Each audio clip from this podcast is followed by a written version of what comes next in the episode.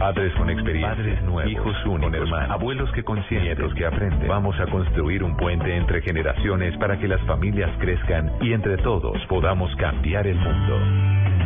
Aquí comienza Generaciones Blue, un espacio del ICBF y Blue Radio, con testimonios, guías, expertos e invitados que nos ayudarán a mejorar la vida en familia y las relaciones entre sus miembros. Generaciones Blue, estamos cambiando el mundo. Una alianza de Blue Radio y el Instituto Colombiano de Bienestar Familiar. Generaciones Blue, por Blue Radio y bluradio.com.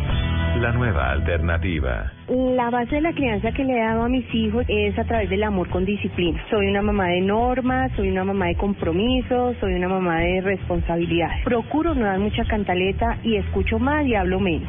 Yo la disciplino, pero pues al mismo tiempo le doy mucho amor y le pregunto mucho cómo le ha ido en el colegio, qué ha pasado en la vida de ella, estoy pendiente de ella y pues le doy confianza y al mismo tiempo disciplina. Yo le doy mucho amor, yo le doy mucha confianza soy muy estricta. Sí, le pongo mano dura. Si él quiere las cosas, también tiene que ayudarse también a esforzarse para tenerlas. Eh, converso mucho con ellos. Trato muchas veces de ponerme en sus zapatos para entenderlo lo máximo que pueda. Eh, trato de darles los el mejor consejo posible porque son mi vida. Pero sí soy bastante firme en mis decisiones.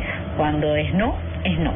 A los hijos hay que darle educación que tenerlos controladitos porque obviamente se pueden salir de la mano. Parejito, en una el cariño y en la otra también la disciplina. No, con lo que más les gusta a ellos, con el WhatsApp, el celular, las bicicletas, las salidas con la novia. Entonces, dando y dando, se porta bien y le voy soltando cuerdas. El Instituto Colombiano de Bienestar Familiar y Generaciones Blue. Estamos cambiando el mundo. Y lo cambiamos escuchándonos, hablando, conversando entre generaciones, tratando de entendernos. Hoy tenemos un tema excepcional para aquellas mamás y papás que nos están escuchando y también los jóvenes, adolescentes, quienes dicen llegó la adolescencia, uy, qué etapa tan difícil, dicen los padres de familia, pero los jóvenes también dicen, sí que molesta mi papá, sí que cansa mi mamá. Hoy estamos hablando de ese tema, esas pautas de crianza en adolescentes. Para algunos el término se deriva de adolecer, pero para otros es simplemente la etapa entre la niñez y el camino hacia la adultez. Para empezar a hablar de este tema tenemos los invitados que son Ember Stephen, director de Niñez y Adolescencia del ICBF, está con nosotros. Bienvenido. Mabel, muchas gracias y muchas gracias a todos por esta invitación. Me encanta estar sobre todo aquí con los protagonistas que son los niños y los adolescentes de Colombia. Que ya se los vamos a presentar. Y también está con nosotros una experta, Luz Alcira Granada, quien nos va a dar unos, unos datos, nos va a orientar. Ella es directora de movilización y trabaja con una entidad que tiene muchísima experiencia en el tema de niños, adolescentes, niños, niñas y adolescentes. Visión Mundial, bienvenida. Gracias, Mabel. Muchas gracias. Es un placer estar acá y mucho más compartir la mesa con estos grandes protagonistas que tenemos acá. Bueno, ¿ustedes cómo están? También Valentina Garzón, de 13 años, está con nosotros. ¿Qué vale? Mm, bueno, gracias. Valentina tiene 13 años. Juan José. Hola, yo me llamo Juan José tengo 12 años.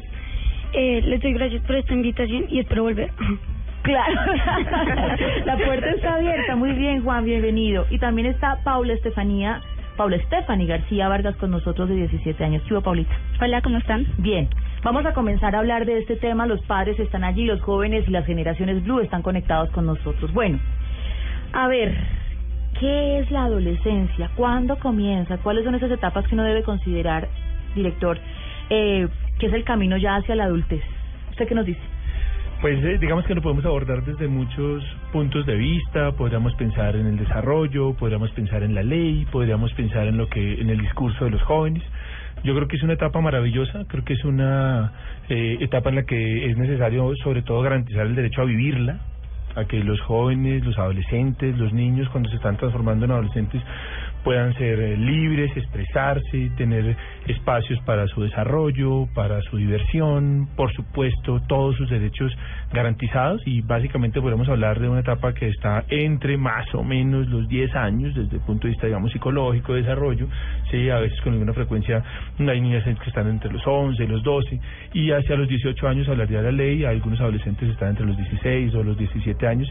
Y sobre todo, Mabel, es un proceso precioso de desarrollo, de identificación, de crecimiento, de probarse un montón de máscaras, mirar cuál es la que me gusta a mí, cuál, cómo me siento bien, cómo estoy tranquilo, eh, qué es lo que quiero hacer, eh, digamos, con mi vida, empezar a, definir algunas cosas de lo que va a ser, eh, digamos, mi vida de grande. Bueno, directora eh, Luz Alcira Granada, doctora Luz Alcira, la pregunta que le quiero hacer es, un padre de familia, desde acá, desde, esta, desde este lado de la barrera, ¿cómo identifica que su hijo está llegando a la etapa de la adolescencia, la difícil etapa de la adolescencia? Yo creo que cada vez es más difícil, sobre todo por cómo son los niños y niñas hoy en día y, la, y toda la cantidad de información que tienen, identificar cuál es el momento preciso. Pero yo creo que una etapa importante que nos muestra que está empezando esa adolescencia es esa etapa de las búsquedas, a veces incluso un poquito separarse, buscar otras, otras, eh, otras personas, también a veces los papás eh, es el momento en que quieren un poquito más de distancia con papá y mamá y encontrarse ellos mismos. ¿Quién soy yo?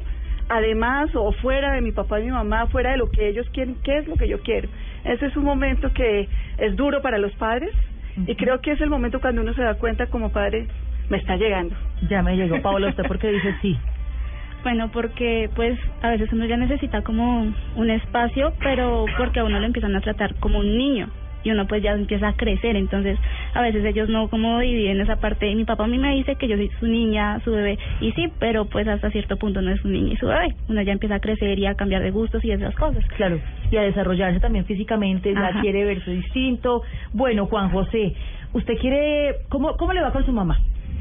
Pues me va muy bien, somos muy amigos, eh, hablamos de todo y Valentina, ¿eso es cierto? Ustedes que son hermanitos, ustedes de como, mmm, ¿pelea mucho con mamá? Yo, mi mamá a mí me ama, pero hay cosas que no no me las lleva conmigo. ¿Cómo qué cosas? Pues digamos, no sé, pues a él todo sí, a mí muchas cosas no, tal vez de pronto. Entonces no, es feo porque pues a mí todo lo malo y a él todo lo bueno. Claro, bueno, estos dos son dos hermanitos que viven en la misma casa y que nos van a contar su experiencia como respiraste lo saqué dijo me liberé me, liberé. Qué bien. Gracias por acompañarnos. Vamos a hacer nuestra primera pausa. Qué delicia que ustedes estén aquí conectados en Generaciones Blue y nuestros invitados nos van a enseñar el día de hoy también desde ese punto de vista. Volvemos. Ya regresamos con Generaciones Blue. Estamos cambiando el mundo Consejos para proteger las fuentes de agua. Vaca, oiga. Se llevó el río para la casa, ¿no, señor? ¿Lo ve que abajo también lo necesitan? ¡Ay! Póngale cuidado, camarita, que yo vi un vecino que estaba desviando el río y se lo estaba llevando para la casa, ¿no, señor? Tenemos que ser buenos vecinos y más cuando el agua está fea.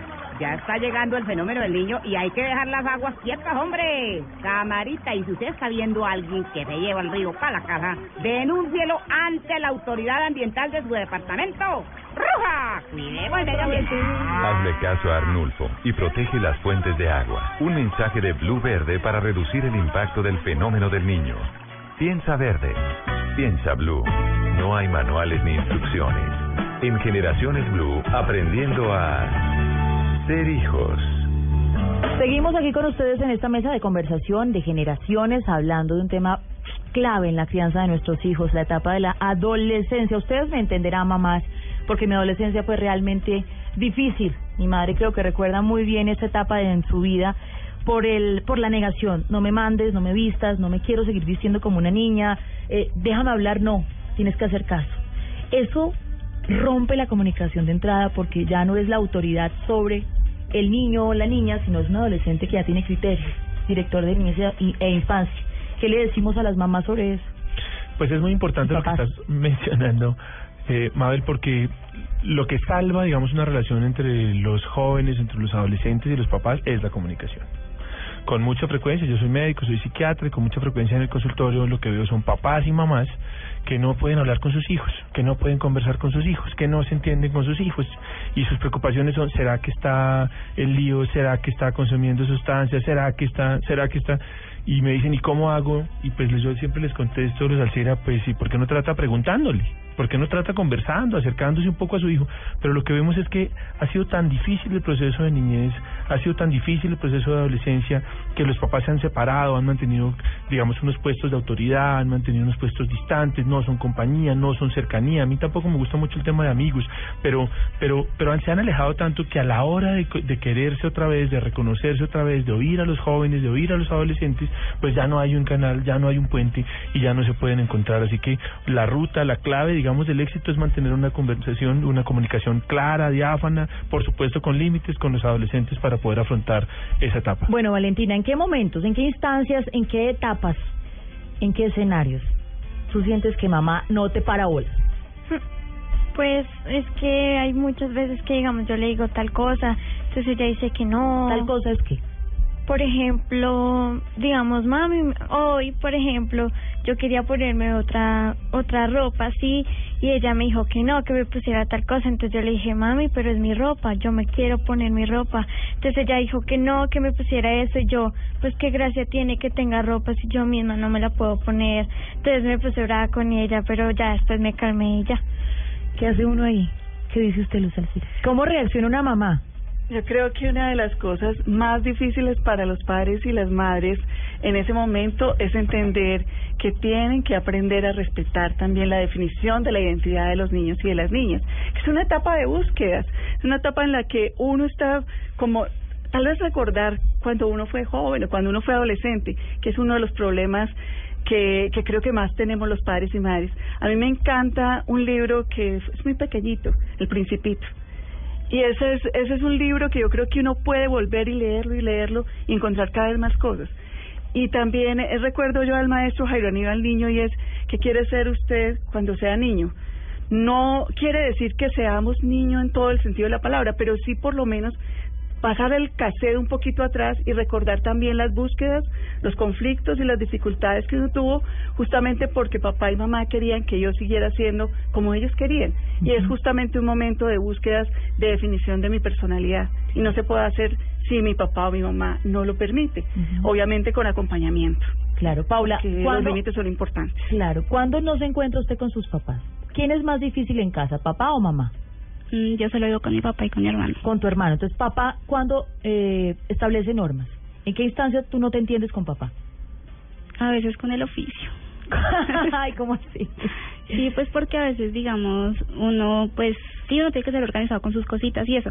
Pero muchas veces uno es como, ay, el oficio, qué pereza. Y a mí, a mí a veces me da pereza. Pero, o sea, yo puedo organizar y eso con ganas, pues cuando me va a dar permiso para salir, pero pero digamos cuando me va a dar permiso para salir puedo organizar con ganas. Sí cuando no pues ah. ahí sí lo hago pues porque toca. Pero pero digamos por eso es como lo único que a veces hay una buena comunicación en tu casa sí. Sientes que tu papá te respeta mucho. A veces en ciertas decisiones siento que no que no te pero además papá no ah pues sí Sí, porque también tiene que ser autoridad, ¿o no? ¿Qué dicen nuestros expertos? No es, porque usted decía muy bien esto, seamos amigos. No, pero si yo soy amigo, te tengo que también dar normas. Claro, pero tengo la posibilidad, digamos, de escoger. Por ejemplo, lo que comentaba Valentina hoy, ella tiene toda la razón. Tal vez hubiera podido esta mamá decir, mi amor, entre esta camisa blanca, bonita, que te queda bien, y esta camisa rosada, que también te queda bien, ¿cuál quieres escoger? ¿sí? No, esta anaranjada con pepas brillantes y tal.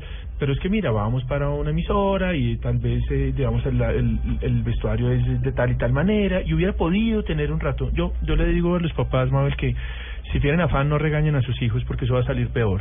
Uno solamente puede acercarse a un hijo, a un adolescente, a un niño, cuando tiene tiempo para conversar con él, para hacerle caer en cuenta, para razonar, para trabajar, digamos, con él un poco sobre esas decisiones y para oírlo. ¿Qué es lo que quiere? ¿Cuáles son las decisiones válidas? O si no, esto se vuelve una transacción de afán, se vuelve una cosa de yo te doy, pero entonces yo, tú, me recibes tal cosa y empieza un poco como a enredarse este ambiente familiar mucho. Y eso es lo que, lo que es, eh, claro, por supuesto, cuando, como dice Paula, eh, voy a salir o no me dejan salir. Claro que tiene que poner unas normas, claro que tiene que decir que es hasta la una de la mañana o hasta las doce o es con los personajes que el papá considera que son adecuados para sus hijos. Y claro que hay unas normas en la casa y por supuesto los niños también tienen que aprender a superar esos obstáculos, a enfrentarse a la frustración, a tener que aplazar algunas decisiones. Lo que hay en la vida y lo que es garantía, digamos, de vida es que va a poder enfrentar eso. La vida es difícil, compleja, pero no desde, una no desde la posibilidad de no conversar con sus hijos, no conversar con sus papás. Me encanta esa frase y creo que a ustedes también les llamó la atención de si tienen afán, no traten de negociar con sus hijos porque eso va a salir mal. Y creo que es clave y vamos teniendo herramientas para conocer más sobre el tema. Bueno, Juan José, tu hermana Valentina menciona que tú eres el consentido. Sí, es verdad. ¿Y que eres amigo de tu mamá? Sí, sí, señora. Eh, ¿Cómo ves el trato de tu mamá con Valentina, que está un poco más grande, que tiene eh, 13 años, y contigo, que eres el niño de la casa? Tú puedes hablar también, Valentina. Dale, comienza, comienza. No, usted. Bueno, pues sí, a veces mi mamá es injusta con Valentina. A veces a mí me paladea más que a Valentina. Pero me gusta. me gusta que me paladee a mí. Paladea. Paladea, como se diga. bueno, eh, me gusta que me Consciente, consienta. consciente para el resto del país. gracias, gracias. Tiene más paciencia un Sí, poco. ya. Pero crees un poco que tiene que ver con la etapa de Valentina en donde le refuta a la mamá. Claro que sí, claro que sí. ¿Tú no peleas tanto en, ese, en esas con tu mamá? En esas Pues yo por lo único que peleo es por salir al parque o por jugar en el computador, porque Laura pelea por su, por sus amigas, por hacer tareas, quien coge primero el compu y entre otras cosas. son dos etapas distintas, ¿no? Y de niño y niña son distintas. ¿Por qué? Eh, porque, bueno, hay varias cosas que juegan bastante en este tema y es, nosotros somos una cultura machista. Y a veces es también eh, más fácil para una mamá pensar, y digamos que también por el tema de la protección o del cuidado que uno piensa que tiene que tener sobre las niñas más que los niños. Entonces, eso se puede convertir en un, en un asunto de conflicto. O sobre las mismas tareas domésticas, donde las niñas tal vez a veces tienen más cosas que hacer que los niños, que puede ser otro, otra situación de conflicto. Y porque definitivamente también hay siempre mucho temor eh, a, a, qué, a qué va a pasar o qué resultado, con qué compañeros va a estar o qué tal si mi niña se va para y se embaraza, porque las niñas se embarazan, los hombres no se embarazan. Que es un poco la forma como la gente lo A toma. las niñas sí las cuidamos y todo, y voy a decirlo claramente, el tesoro que tienen las niñas, y estamos hablando de niños adolescentes ya. Pero los niños no hay problema, jueguen, sean libres, pero las niñas sí hay que tener más cuidado. Es un poco el tema de cultural. Eh, juega bastante en la forma de educación y en la forma también como las madres eh, van brindando esa libertad o esa mayor posibilidad también entre niños y niñas. Pero a ver, a ver, doctor Estefan, entonces uno lo que cree, lo que debe hacer en esta etapa es, número uno, para ir dando herramientas a los papás, respetar a los jóvenes y adolescentes. Re- respetar y entender, sobre todo por pararse, digamos, en una posición comprensiva. ¿Por qué este niño quiere lo que, lo que, lo que me está diciendo? ¿Por qué esta joven está interesada? ¿Por qué son...? Le voy a poner un ejemplo más, ¿sí? Las mamás dicen, eh, los niños están derrotados, tienen 14 años, terminaron sus 24 días de noviazgo con Juanita y están destruidos. ¡Guau! No. Sí, Juanita era todo, él- él vivió por Juanita 24 días y esta mamá, digamos, eh, que no es muy asertiva, que seguramente trabaja mucho, que no ha entendido muchas cosas, le dice, pero ¿de qué te preocupas? Si lo que hay son mujeres en la vida, esta es la primera novia, van a venir 200 más. Pero es que esta es su novia de la vida, esto, esto hizo del mundo, eh, él hizo del mundo esta mujer, esta niña chiquita y esta relación que tan bonita que, que, que tuvieron. Entonces aquí estamos es un poco descalificando la sensación que tiene este niño, su vida, su mundo, su interés. Esta china la oía, lo compartía, él tenía un montón de ilusión. Entonces, primero, comprender, comprender, pararse en una posición, digamos, comprensiva. ¿Por qué este chino quiere tanto el fútbol? ¿Por qué es que le gusta tanto? ¿Por qué le cuestan trabajo las matemáticas? ¿Por qué es que en este colegio no, no, no lo quieren? ¿Por qué es que tiene problemas con este profesor? ¿Se parece a mí? ¿No se parece a mí como papá que soy tan, tan difícil, tan complicado? Un poco como por ahí. Por ahí. Y entender que todos los seres humanos somos diferentes, que no hay una sola forma de, de entender o de tratar a un ser humano. Y esto también implica, pues obviamente, a los adolescentes. La forma de relación, eh, Enver ahora mencionaba una cosa y es entender, yo puedo ser, digamos, tener un nivel de amistad con mis hijos, pero también hay obligación de poder ayudarle con mis límites. Y eso implica que no soy el mismo amigo de 13, 14 años, no puedo tener el mismo nivel. Sí puedo tener un nivel de confianza, no esperar jamás que va a contarme todo porque eso no va a pasar. No tener la expectativa que va, vamos a hablar todo el tiempo, no tener la expectativa que no van a haber conflictos. Es una edad de definiciones, es una edad de búsquedas, es una edad de soltarse y eso va a implicar conflictos. Yo creo que hay una situación y es no tener temor a los conflictos, solamente prepararnos como padres o madres para enfrentar ese momento de la manera más asertiva, de la manera más adecuada, como mencionaba ahorita Ember, y es pretendiendo también que son diferentes, que están cambiando, que ya no es mi niño o mi niña que yo podía manejar, pero también escuchando y dialogando que a veces es, es el problema. Se corta la comunicación y ahí ya no hay nada que hacer. Claro. Con eso vamos a la pausa, regresamos a Generaciones Blue. Ya regresamos con Generaciones Blue. Estamos cambiando el mundo.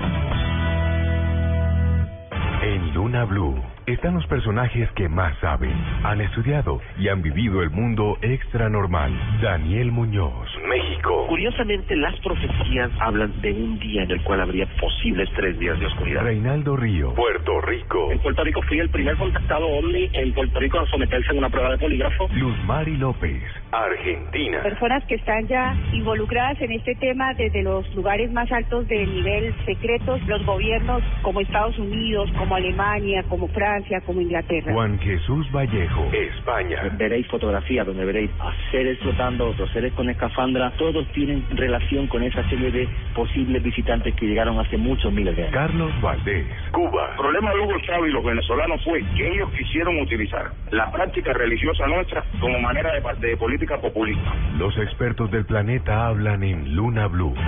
Luna Blue, un espacio de fenómenos extranormales en la radio de Colombia. Escúchelo y vívalo en Luna Blue, de lunes a jueves a las 9.30 pm por Blue Radio, la nueva alternativa. Este domingo en Encuentros Blue, Felipe Mayarino se encuentra con la rehabilitación y la recuperación. Este domingo tú escoges cómo deseas vivir. Encuentros Blue, para vivir bien, por Blue Radio y bluradio.com. La nueva alternativa. El mundo ha cambiado. Todos son escuchados. opinan nuestros oyentes en las redes sociales? Todas las opiniones cuentan. En mi opinión pienso que es una nueva alternativa. Es el momento del oyente. Para nosotros es muy importante. El momento de descargar la revolucionaria app de Blue Radio. Envíe audios y fotos de las noticias que suceden a su alrededor directamente a nuestros periodistas. Opine en vivo en las redes sociales y haga parte de la mesa de trabajo. Siga las alertas informativas de Blue Radio y escuche nuestra señal en vivo las 24 horas. Descárguela ya mismo en Android y iOS. Blue Radio, la nueva alternativa. La voz de todos y todas está en la calle y también está en Generaciones Blue.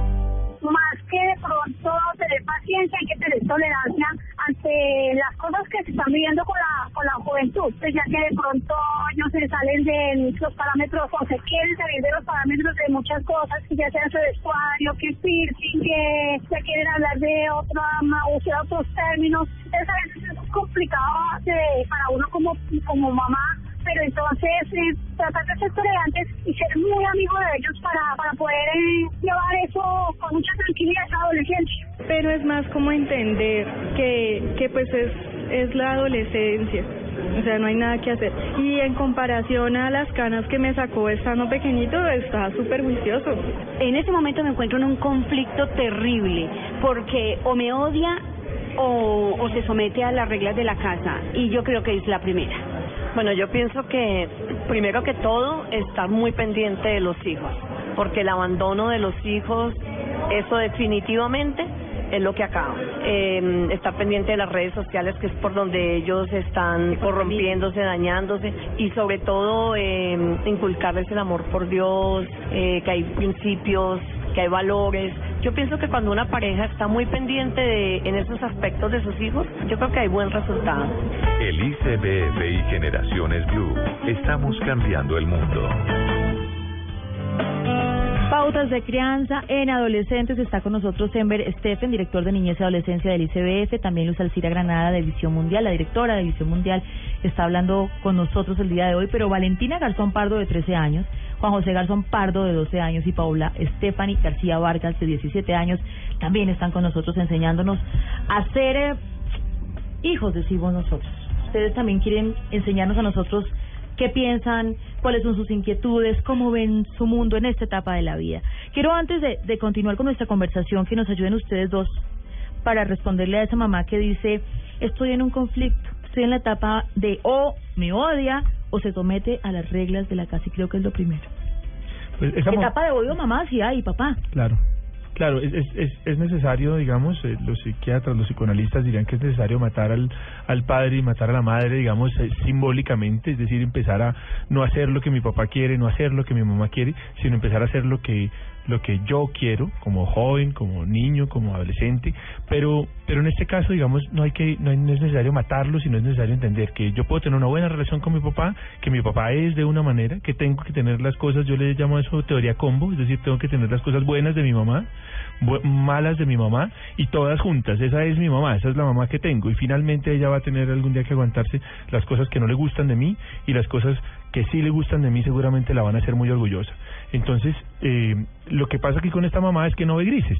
Sí, o es malo o es bueno. Y pues su hijo no es así. Su hijo seguramente será buen deportista, de pronto tendrá que necesitar un poco más de apoyo en el colegio. Seguramente su hija, por ejemplo, no tiene una buena relación con ella, pero en cambio su hijo sí. Tal vez esta hija tenga una mejor relación con el papá porque se identifica un poco más. Y entonces aquí hay una, digamos, una relación de, de grises, una relación en la que no todos los niños, como decía Luis Alcira, son iguales, no todos los niños tienen las mismas ilusiones y los papás tenemos un poco que acompañarlos a vivir. No podemos ahorrarles, evitarles las experiencias que ellos mismos van a tener que tener. Es como cuando les enseñamos a montar bicicleta y no queremos que se caigan.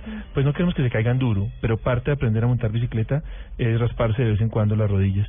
Luz Alcira.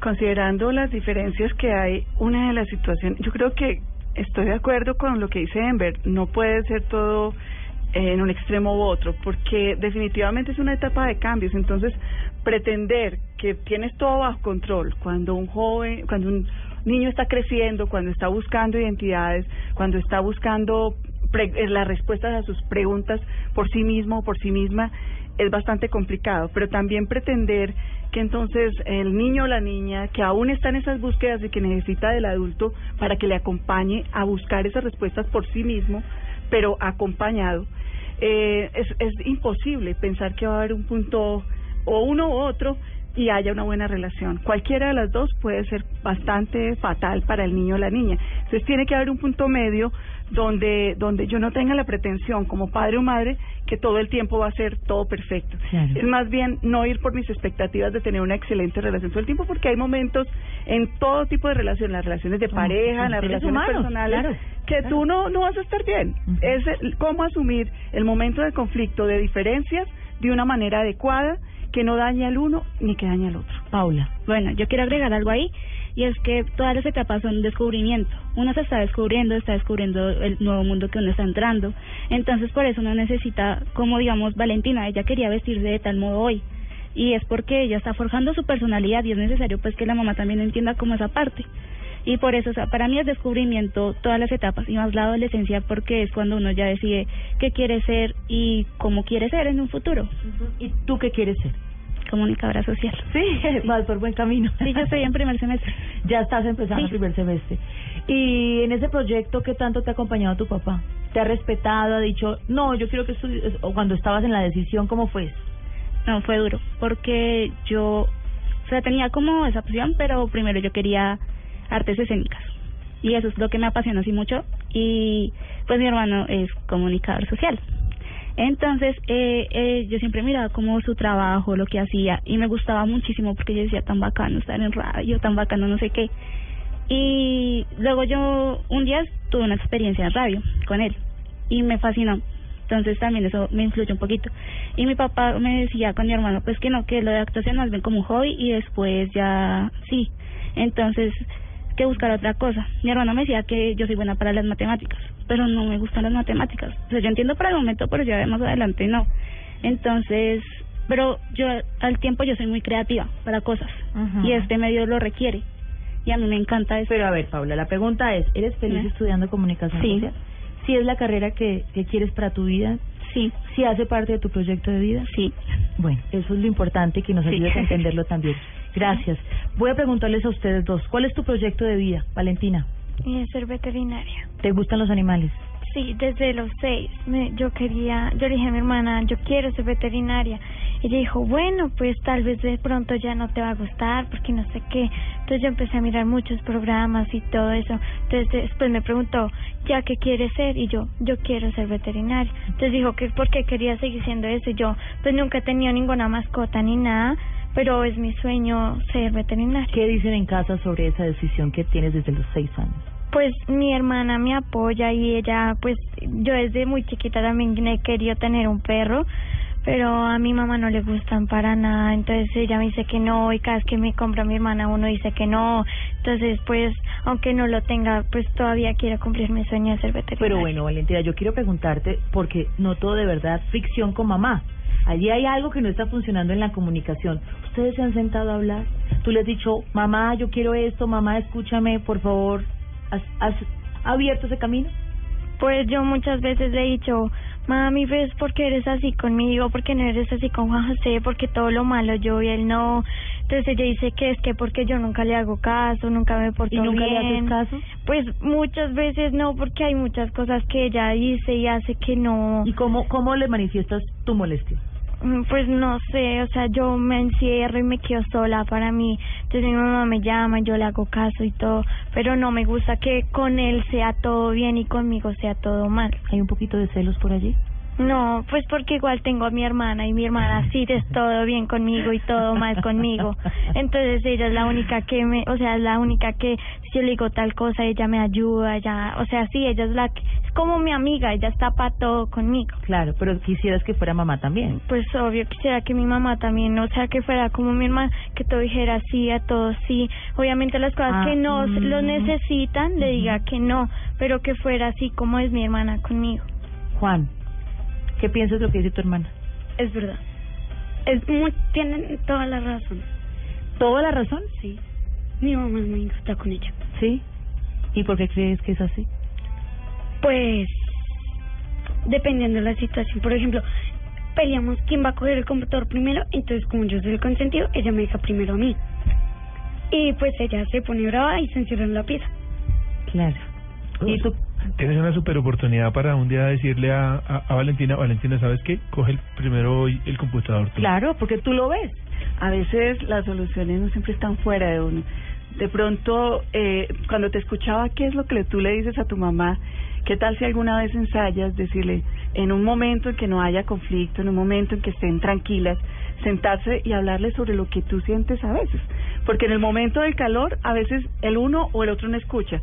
Pero si tal vez en vez de, de empezar por decir, mamá, ¿por qué tú siempre a él? Dice, mamá, a mí me gustaría que tú pudieras conversar conmigo, que tú me escucharas en esta forma, porque creo que eso también es una edad en la que uno siempre como adulto piensa que es el que tiene que enseñar o que tiene que hacer, pero ustedes los niños y los adolescentes le enseñan muchísimo a uno, particularmente en mi experiencia personal, como profesional y como mamá, a mí los niños y las niñas me han enseñado muchísimo. No siempre uno tiene las soluciones y a veces uno está ciego con las carreras, con los problemas y no se da cuenta. Es bueno que cuando haya un momento de calma, invites a tu mamá a comerse una paleta a la esquina. Y van y hablan en un momento de calma, tal vez eso pueda solucionar también estas situaciones. ¿Quieres decir algo, Vale? Mm, Pues es que yo he intentado muchas veces y yo le he dicho, mami, ¿por qué tú eres tan injusta a veces conmigo? O sea, porque todo lo bueno es Juan José y todo lo malo soy yo. Si yo soy buena hija, yo te ayudo a hacer aseo, lavo la losa, todo lo hago. Y entonces, porque él es el favorito? Porque él todo lo bueno y yo todo lo malo. Entonces ella dice que porque yo soy, pues nunca le hago caso, le contesto feo en todo. Pero pues, o sea, yo hago todo bueno para ella, pero ella no lo ve de esa forma, lo ve todo malo conmigo. Vamos a hacer un pacto tú y yo. Esta vez vas a ceder tú. Y después de este programa donde estamos aprendiendo a ser papás y aprendiendo a ser hijos, vamos a intentarlo una vez más. ¿Prometido? Mamá te está escuchando y también va a ser un intento. ¿Hacemos ese pacto? ¿Y sabes quién va a ser nuestro, digamos, notario o acompañante? Lo tienes al lado. Vamos a intentarlo, de eso se trata Generaciones Blue. Me queda, Juan, preguntarte por el proyecto de tu vida. ¿Qué quieres ser más adelante? Pues quisiera ser un gran chef. Primero quiero estudiar, terminar mis estudios y llegar a ser un gran chef. ¿Y qué más? Conseguir una esposa. Conseguir una esposa, claro. ¿Cuántos hijos quieres? un, un hijo y una niña o dos gemelos. ¿Qué? ya, ya planeaste que quieres gemelos. Ya, Pero bueno, eso está bien. Yo no me imagino esa edad pensando que ya quería esposo y que quería dos hijos. Eso está bien, son proyectos de vida. Para cerrar este bloque y terminar nuestro programa con el contrapunteo, quiero preguntarles a nuestros expertos en la mesa, quienes nos han dado muy buenas herramientas, eh, sobre algo clave y es ayudar a construir el proyecto de vida de nuestros hijos. ¿Qué tan importante es orientarlos, acompañarlos de acuerdo a lo que ellos ya quieren? Porque miren, lo tienen definido. Yo creo que es muy importante, Mabel, y tenemos que hacerlo, digamos, en orden. ¿sí? El, digamos que el orden de este, de este proceso no es qué quieres estudiar, no es eh, dónde quieres vivir, no es cuánta plata quieres ganar, sino es más desde qué te hace feliz, qué te gusta, qué te divierte, en qué te sientes bueno, ¿sí? cómo te gustaría verte en un futuro, ¿sí? Y ahí empieza, digamos, de alguna manera a construirse una mejor manera de definir el futuro, de definir qué es lo que voy a hacer, ¿sí? No necesariamente desde el trabajo, no necesariamente desde la desde la productividad, por ejemplo, ¿sí? Porque esto es una lógica, digamos, industrializada y es una lógica, digamos que eh, un poco eh, enajenadora de la de la libertad de los jóvenes, ¿no? Eh, hay muchos jóvenes que quieren eh, escribir, entonces, bueno, ¿y escribir qué? Eh, en el periódico o escribir poesía o quieres ser artista o has pensado y empieza digamos un poco a acompañar este proceso de los jóvenes. Un joven que tiene garantizados sus derechos 44 derechos en la ley de infancia y adolescencia. Un joven que tiene la compañía de sus padres. Un joven que se recrea adecuadamente que es divertido, que es inteligente, sí, que tiene amigos, que tiene una red secundaria de apoyo. Y un joven que tiene un proyecto de vida es un joven que está libre de cualquier rollo en la inmensa mayoría de las veces. Joven que no cae en la droga, un joven que entiende perfectamente dónde va su futuro, de qué se trata la amistad, que aplaza, digamos, otras decisiones como estar embarazada, sí, eh, o tener o ser papá, eh, y eso es un muy muy protector. Yo yo lo haría desde ahí. No no les preguntemos qué quieren estudiar, sino preguntémosles para qué son buenos, qué les gusta, qué les interesa. Qué bien.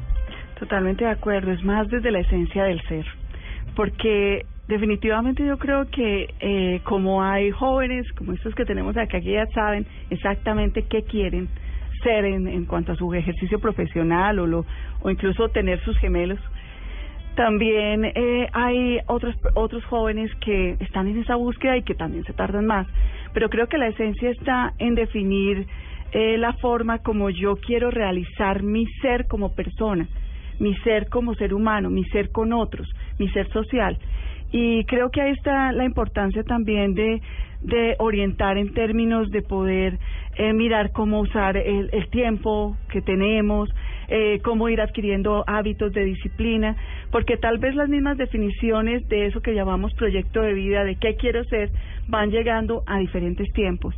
Pero la importancia sí es tener la esencia de lo que como ser humano yo quiero aportar a este país, a, a mi familia y a los demás, pero también lo que como ser humano yo quiero ser para trascender. Claro, hay un recuerdo en mi mente en este instante, rebobinando un poco el cassette, y es, recuerdo que también tenía miedo en la adolescencia. ¿Qué, me, qué hay allá? ¿Cómo voy a hacer cuando grande? Y si me lo permiten, ¿lo tienen ustedes? ¿Miedo, un poco de incertidumbre? Pues sí, yo a veces digo, bueno, y cuando yo sea más grande, tenga mi vida, pues me voy a sentir triste porque no estará de nuevo mi hermano, no estará mi mamá, no estará mi hermano. O sea, no va a estar de otra vez tan cerca como estoy con mi familia después. ¿Y tú tienes miedo en algún momento? No. Claro que sí, porque uno pregunta, o sea, uno se pregunta, si no, si fracaso en eso, ¿qué voy a hacer? Eh, ¿De qué voy a vivir? Mi hermana no va a estar, mi mamá tampoco. Y sus ojitos se ponen así vidriosos. Se conmueven. Nos conmovemos todos. ¿Y tú? También, sí, un poquito de miedo. Claro, porque a un futuro uno ya es como independiente de su vida y uno mirará si lo que escogió si fue lo correcto o no. Y, a- y ese es como el miedo de como de las personas, no como el fracaso y, y la soledad y todo lo que implica pues crecer. Entonces eso, eso da un poquito de temor, pero uno ya con el paso del tiempo pues va superándolo. Y todo lo que implica crecer. A nuestros expertos, gracias por estar con nosotros en Generaciones Blue. Muchas gracias a ti, Mael, muy amable y a estos jóvenes que han sido brillantísimos. Maravillosos, nos han enseñado el Alcira. No, muchísimas gracias y realmente disfruté de compartir con ellos, aprendí mucho de ustedes y creo que ha sido una grandiosa oportunidad. Muchas gracias, madre. Gracias, ustedes no se vayan porque venimos en instantes con el contrapunteo. Generaciones Blue también quiere unirlos en cómo era cuando yo era joven, que siempre le dicen a uno, cuando yo estaba joven mi mamá decía la tecnología, el televisor, todo eso al finalizar nuestro programa. Regresamos. Ya regresamos con Generaciones Blue. Estamos cambiando el mundo. Esto fue lo mejor de Voz Populi. El viernes. viernes. Tengo un enterizo en licra de leopardo Ah, porque me mira, gusta el estilo. Mani, mani, espectacular. Déjeme hacer una pausa. Eh, cilantro. Sí. ¿El enterizo es de la talla de Jamie o es una talla menos? Tal- Es que a veces... Es una talla menos eh, y es de leopardo y se le ven los bigotes. Cilantro, por favor. Pues, Pero si es que está- es estampado, es estampado, el, el, Sí, leopardo es oiga. estampado. Mira, pero Ay, se le Dios ven los mío, este cilantro hay que bigotes. mantenerlo a raya. Mire, el enterizo es en licra de leopardo, pero este es especial. ¿Por qué? Es ¿Cómo muy así? especial. Porque es tipo pollo barato. Pollo barato. ¿Cómo así? ¿Cómo Sí, con media pechuga afuera. Voz Populi. Lunes a viernes 4 a 7 de la noche. El mundo ha cambiado. Todos son escuchados. A nuestros oyentes en las redes sociales. Todas las opiniones cuentan. En mi opinión pienso que es una nueva alternativa. Es el momento del oyente. Para nosotros es muy importante. El momento de descargar la revolucionaria app de Blue Radio.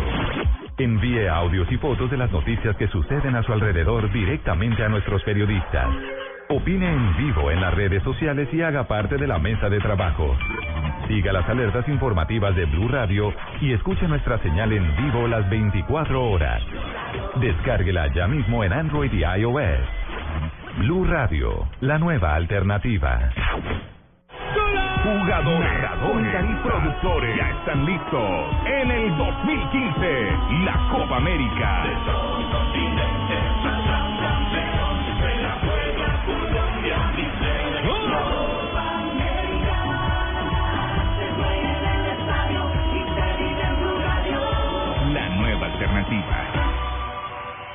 Abuelos, padres e hijos ven el mundo de formas distintas. Comienza el contrapunteo en Generaciones Blue. Parte final de nuestro programa Contrapunteo es el espacio para conocer las versiones de las generaciones, los abuelos, los papás, los niños, las niñas, los adolescentes que se encuentran aquí y cada uno de ustedes va tomando las herramientas que considera adecuadas para la crianza de sus hijos, los que le parecen pues bien y vamos construyendo una sociedad distinta. Albeiro Rodríguez es un papá de adolescentes. Sí, y no uno, tres. Uno que ya casi está ahí empezando. Tiene tres hijos, 14 años, 10 años y 7 años. Sí, señora. Están en la etapa más difícil. Sobre todo el mayor. El mayor está en una El de los etapa 14 de los años. 14 años. Uf, está en una etapa que si tú le dices algo, mm, ah, comienza a hacer mala cara, como que sí, como que no. Eh, la de 10 años está que toda se deja llevar, como que sí, papi, sí, hay que decir lo que dice mi papi. Y pues el de 7 añitos, pues todo lo que uno diga. O sea, si mi papá dijo que sí, hey hermano, mi papá dijo esto y esto, y el mayor pues a llevarle la contradicción a uno, y al pequeñito es, y ya la otra como decir, no vamos a comenzar a cuadrar esos términos, pero es complicado. Bueno, usted estaba escuchando todo el programa y allá decía cosas y todo. ¿Qué nos quiere decir sobre lo que hemos eh, avanzado, caminado en este programa el día de hoy sobre pautas de crianza en adolescentes? Sí, no, eh, uno escucha lo que dicen los niños y para que muy bonito y eh, digamos cuando dijo que usted les causó mucha curiosidad cuando dijo que lo paladeaban. Entonces me dio risa porque pues la otra muchacha pregunta, ¿qué es eso? Y yo pues paladear es, en el término de mi casa es darle de comer o que de pronto, ah, es que lo está paladeando, vamos a paladear al pequeño y el otro, no, ¿y por qué no me paladea a mí? O quiere uno es como que, no, es que usted como que lo paladea más, o sea, le conviene más a él que a él, que no a mí. Entonces, ¿por qué a él y no a mí? Entonces, eso es como paladear. Esa Yo, yo es quiero preguntarle y me preguntan siempre eso en mi casa y es, cuando son hermanos, ¿hay preferencias? En ocasiones, uno las tiene. ¿Por qué? Mm, no sé, digamos, yo tengo mucha preferencia con mi hija, debe ser por lo tierna que es conmigo. Ella es demasiado tierna conmigo. Yo soy uno que yo llego, eh, papi, te tengo tal cosa, o me llama, ella me llama, ahorita me llama el trabajo, papi, ¿ya almorzaste? ¿No has almorzado? ¿Por qué no has almorzado? Papi, ¿cómo te dio en el trabajo? Bueno, lo que dicen los niños con las mamás y las niñas con los papás. Ese es el dicho. Y ustedes acceden a um, esa cultura que tenemos los colombianos. Yo creo que en el resto de América Latina pasa de igual forma. Pero usted también mencionaba algo, Albeiro, y es, ja, en mi época yo ponerme a decir, quiero vestirme como yo quiero. Sí, claro, lo que decía la niña, le decía la niña, digamos, en mi tiempo, le decía a uno, bueno, vos te vas a poner esa ropa y es esto.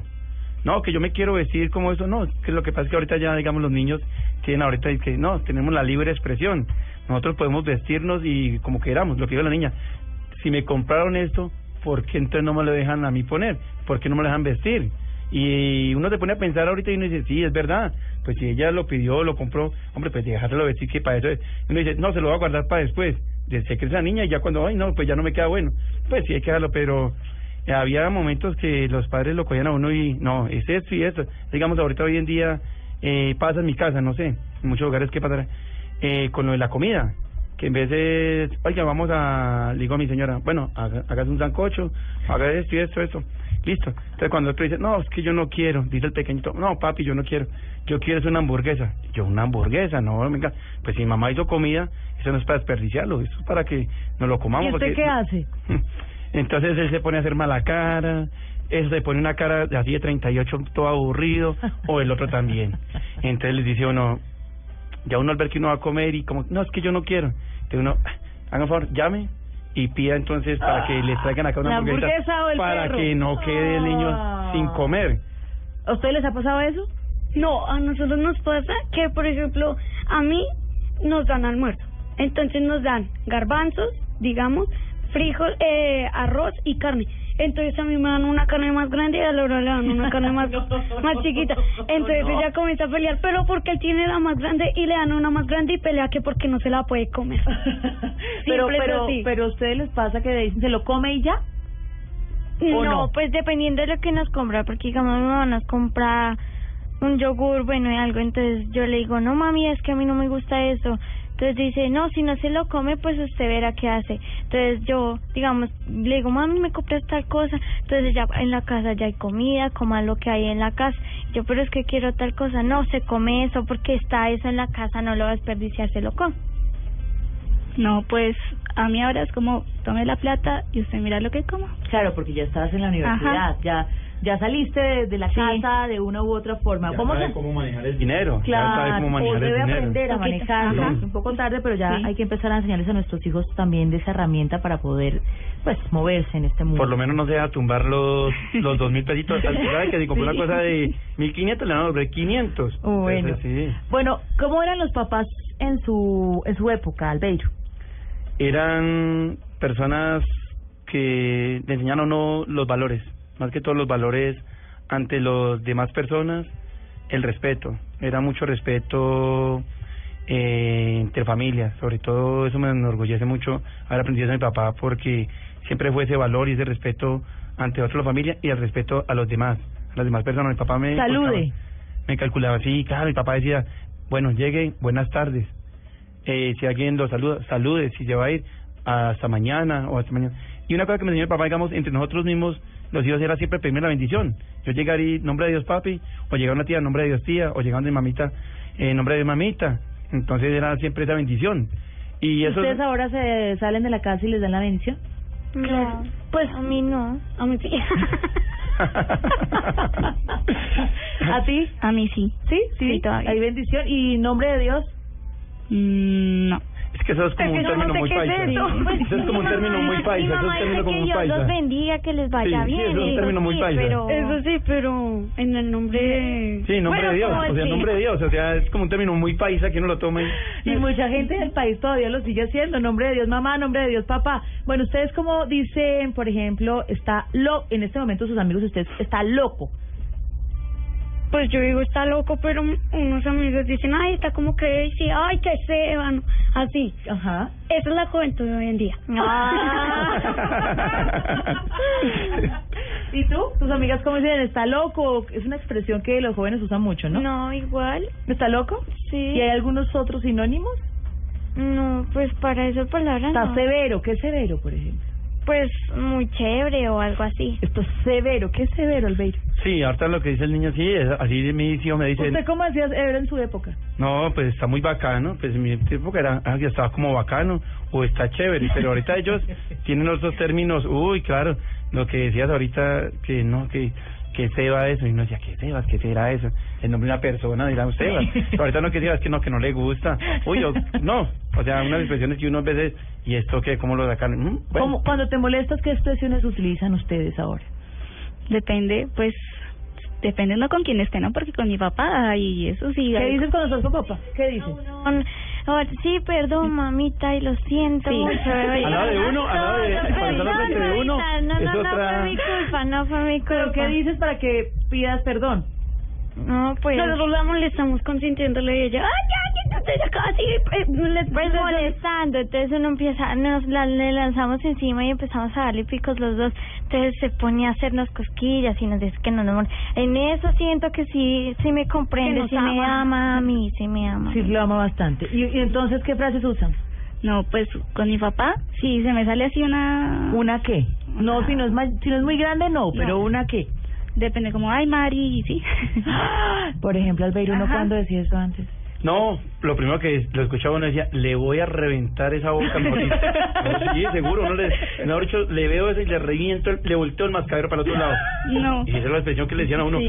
Yo veo que usted me dice una grosería, le volteo el mascadero para otro lado. Y entonces uno, uy, como que esto voltea el mascadero. ¿Qué que pasa cuando duro. ustedes dicen groserías en casa? No, mi papá a mí me dice, ¿usted con quién cree que está hablando? ¿Con sus amigos? No, no, no, acá está hablando conmigo. Y yo, no, perdón, perdón, perdón, ya, ya, ya. ¿Y ustedes dicen groserías en la casa? No, yo No, nunca, no, pero yo no. no soy, yo nunca digo groserías para nada, Para nada, nada. de nada. ¿Cuáles son las palabras que más usan ustedes en este momento hablando con las amigas?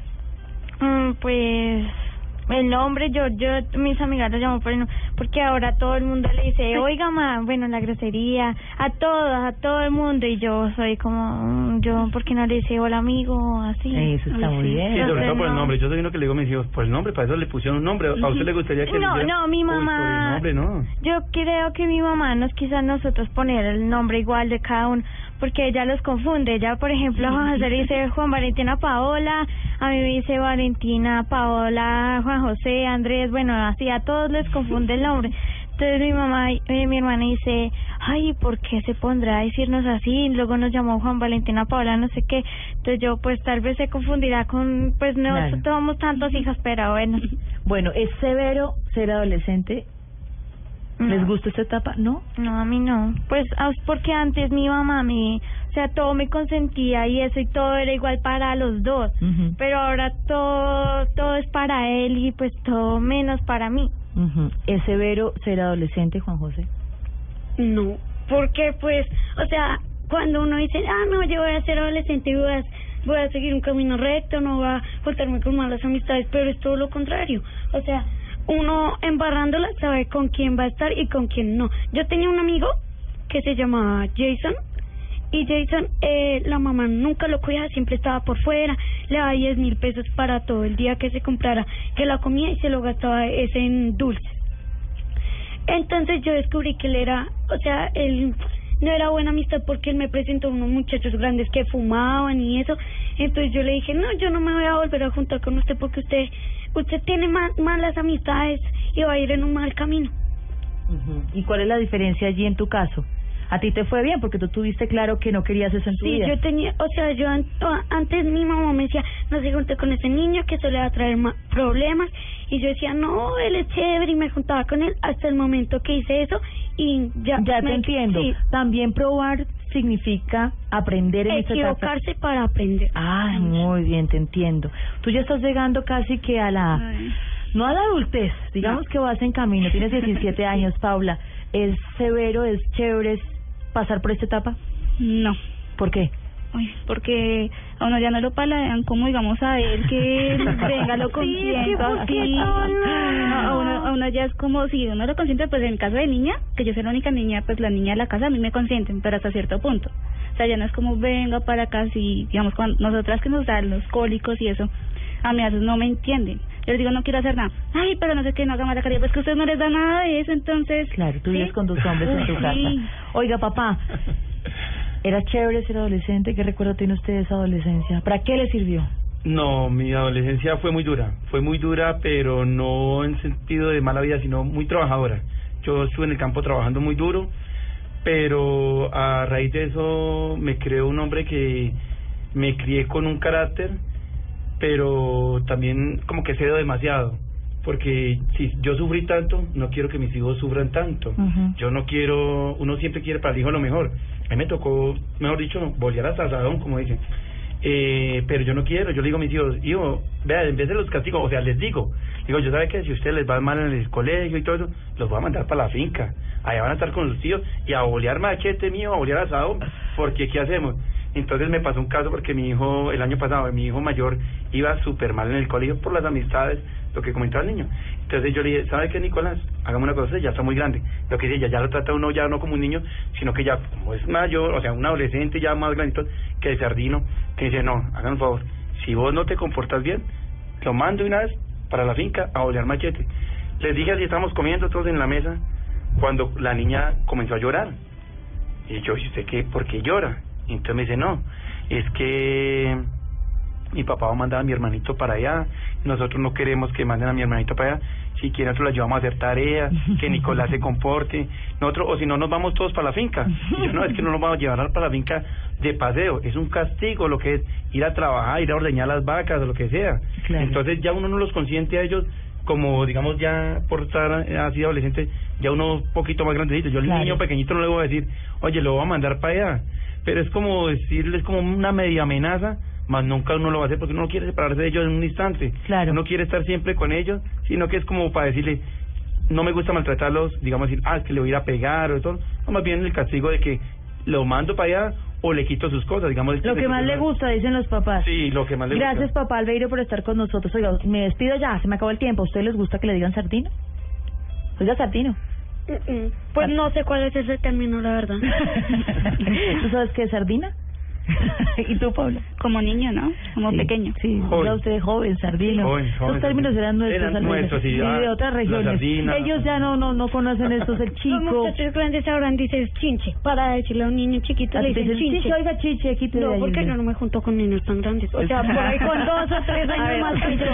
Ay, nos vamos. Gracias por estar en Generaciones Blue. Gracias, gracias a ustedes por dejarnos escucharlos, por conocer sus inquietudes. Gracias, No, gracias, papá, ti. por también darnos su punto de vista. Nos vemos de ocho días.